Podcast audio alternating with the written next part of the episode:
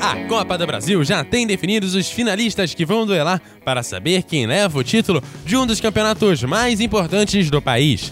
Dos jogos que movimentaram as semifinais da competição nesta quarta-feira, o triunfo conquistado por Internacional e Atlético Paranaense que eliminaram seus adversários.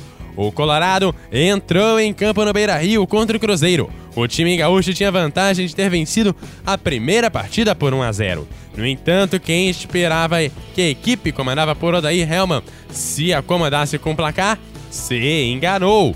Desde o primeiro minuto, o Inter foi para cima. A Raposa tentava reagir, mas as poucas chances que criava paravam em Marcelo Lomba. Até os 39, Guerreiro mostrou porque é um dos jogadores mais importantes do time. Após cruzamento, D'Alessandro para a área, o atacante peruano pegou a de sobra e fez de cabeça. No segundo tempo, o Guerreiro fez de novo. E após tabela com Nico Lopes, o camisa 9 chutou forte e ampliou a vantagem com um golaço.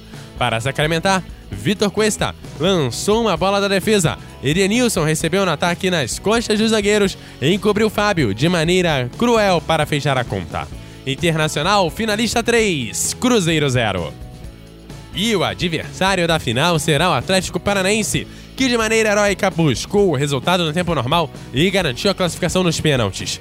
Nicão, aos 16 da primeira etapa, e Marco Rubens, no início da segunda etapa, igualaram o placar e levaram a decisão para os pênaltis. Na cobrança, Pepe bateu e Santos fez ótima defesa para colocar a equipe paranaense de vez na decisão inédita.